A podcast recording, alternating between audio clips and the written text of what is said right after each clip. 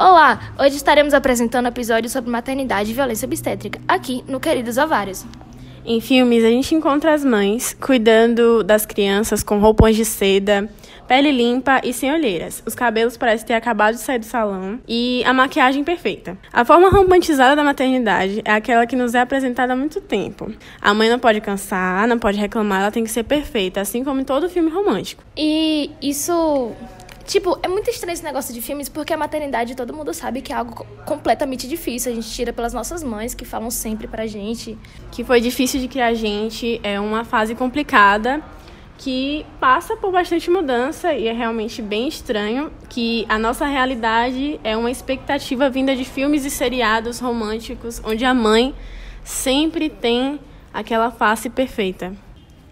Ser mãe, de acordo com a maioria das mães, é se doar 24 horas, é se preocupar a todo instante. No período de gestação, há grandes mudanças corporais e hormonais na mulher para gerar aquele filho. Mas o sonho da maternidade, tão já antes idealizada, revela seu outro lado logo após o nascimento, que é este período de pós-parto. É considerado um dos mais difíceis. Então, o que é ser mãe, assim? Eu acho que ser mãe é aquele negócio que a maioria fala, que você não tem mais um tempo sozinha. Que o filho vai no banheiro com você, o filho anda pela casa grudado na sua perna. Ser mãe é uma das fases mais difíceis da mulher quando ela decide ser mãe, porque Alguns falam que a mulher ela tem a obrigação de ser mãe, mas a mulher é mãe quando ela decide ser. E essa é uma decisão porque é uma das fases mais difíceis. É o momento em que você deixa de se preocupar consigo para se preocupar mais com outra pessoa da sua vida. E a expectativa da sociedade é que a mãe se torne um ser supremo depois de ter um filho. Ela não sente nenhuma dor, nenhuma insegurança. E ela também carrega em sua mala o medo do desemprego. Que em tantas entrevistas de emprego já vê aquele negócio de ah, você tem filho, que é aquela justificativa de não dar o é, você não vai poder se doar toda hora. Trabalho patrão. Sabe que você tem um filho, você tem a obrigação de, tipo, por exemplo, se você for mãe solteira, você vai ter que buscar ele na escola porque não vai ter ninguém para buscar por você. E no emprego, geralmente, é, a maioria das pessoas fala que é, ah, mas é porque a gente precisa que você dê dedicação 100% ao seu trabalho, só que a mulher também tem um filho.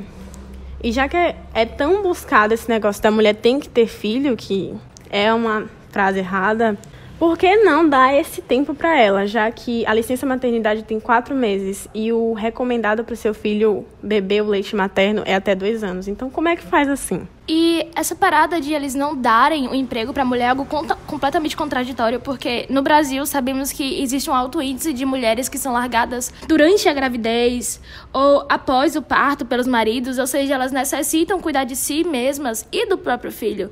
E ela sabe que acarreta muitas coisas: comprar alimento, escola, e se ela decidir dar um ensino melhor para o filho, porque sabemos que a escola pública no Brasil não é algo tão bom assim, é uma escola particular e sabemos que é caro. Então, quando a mulher não consegue um emprego, isso dificulta completamente a vida dela, atrapalha tudo. Além do medo de não ter um emprego, há um constante medo antes do puerpério e até, de, até mesmo depois. A violência obstétrica é o abuso sofrido por mulheres no período da gestação.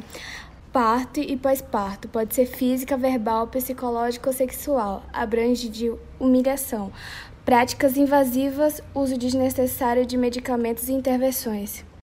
A violência obstétrica vai contra os direitos humanos e merece uma lei específica, que não existe no Brasil até então.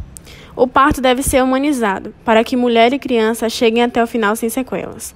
Além de ser um tipo de violência à mulher, também pode ser discriminação. O ponto do marido é um caso muito invasivo, apertando a entrada da vagina para o marido e aumentar a sua satisfação. Ele vai agradecer depois, dizem alguns médicos, trazendo consequências horríveis para a mulher. Eu tenho um caso, né, que a mulher do meu tio, ela sofreu violência obstétrica. Porque, tipo, quando ela teve a minha prima, ela entrou em depressão pós-parto. E ela ficou alguns, alguns meses sem encostar na, na filha dela. E a minha avó foi quem ajudou ela. O parto era para ser normal, de no...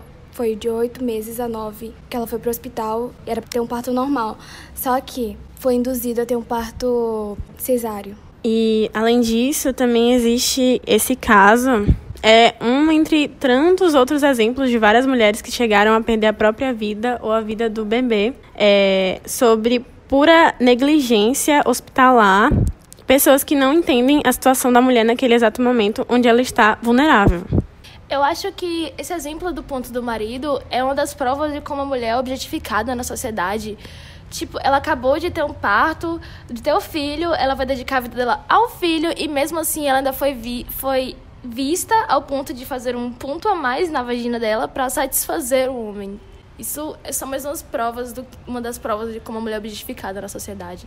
O ponto do marido, ele muitas vezes é feito sem o consentimento dele. Logo, mostra o quanto a mulher é vista como um ser sexualizado que tem que trazer a satisfação para o marido dela sem pensar nela mesma. A mãe continua a existir depois do parto. A mulher continua a ser ela mesma, apesar de suas cobranças se, tornaram, se tornarem maiores. Maiores mesmo que até as cobranças feitas para o pai. Ah, isso passa sobre de como o pai ajudando a fazer suas obrigações, ajudando não, fazendo suas obrigações, ele é aplaudido por ajudar, por exemplo, ajudar a criar a criança, buscar ela na escola, trocar a fralda, dar banho. Isso não é ajuda, é a obrigação dele. Ele não merece receber palmas por isso. A mulher faz a mesma coisa todo santo dia e ninguém chega nela e fala: "Parabéns, você está criando seu filho". Então, por que que a mesma coisa é feita para o cara que deveria tá fazendo apenas a obrigação dele. Engraçado que quando o pai o pai é pai solteiro de uma, de uma criança, a gente vê na rua assim algumas mulheres e outras pessoas vendo assim, nossa, que pai que pai exemplar, tá criando a sua criança sozinho. Quando a mulher, quando é mulher já é o contrário, né? É até difícil arrumar um emprego por causa disso. É a mulher chamada de vários nomes, assim, porque ela foi mãe solteira, ela que pediu, na hora de fazer foi bom. Toda tantas outras desculpas que são feitas, assim. Eu, eu me pergunto por que, que não falou isso pra eles? É, na hora de fazer bom, porque você não cria agora. No que não arranja um emprego. Isso é situação até de mesmo de adolescentes que resolvem fazer isso do, na adolescência, tipo, atrapalha tudo mesmo se eles sabem a consequência, vai lá e faz. Os olhares violam a amamentação em público, desrespeitam a ação banal e comum. A mulher se torna o segundo plano em sua própria vida. Param de perguntar sobre a mãe e passam a perguntar sobre o filho dela. Toda hora. Como se aquela vida dela, como um ser humano individual, tivesse acabado. Isso é o fato bem comum, né? Tipo, começam a perguntar mais sobre o filho, mas e sobre você? E o engraçado é que a, a sociedade acha tanto que mulheres devem ser mães e quando elas mostram um ato de ser mãe, que é amamentar o próprio filho em público, isso é algo como visto ruim. Qual é o problema de amamentar o próprio filho? Você tá amamentando uma pessoa. Tem que se esconder para amamentar os filhos em lugares até, tipo, desconfortáveis, porque tem medo dos olhares da sociedade, tipo, botando o peito para fora para alimentar seu filho. Meu Deus, coisa horrível. E não é como se todo mundo tivesse começado a tomar leite de vaca no início, porque até que todo mundo, ou quase todo mundo, seu primeiro alimento foi o peito da mãe. Porque algumas mulheres, elas, tipo, já levam uma mamadeira, né, em vez de dar pelo próprio peito. Ou levam até o lenço para poder é. se cobrir. Falar sobre maternidade é importante para que as mães não parem toda a sua vida, que não sejam caladas, que todo o sangue e o suor derramado pelas mulheres que optaram por gerar uma vida sejam valorizadas. Mãe é um ato político, é um ato feminista, que requer muita força para derrubar a imagem deusada criada em cima dela mesma.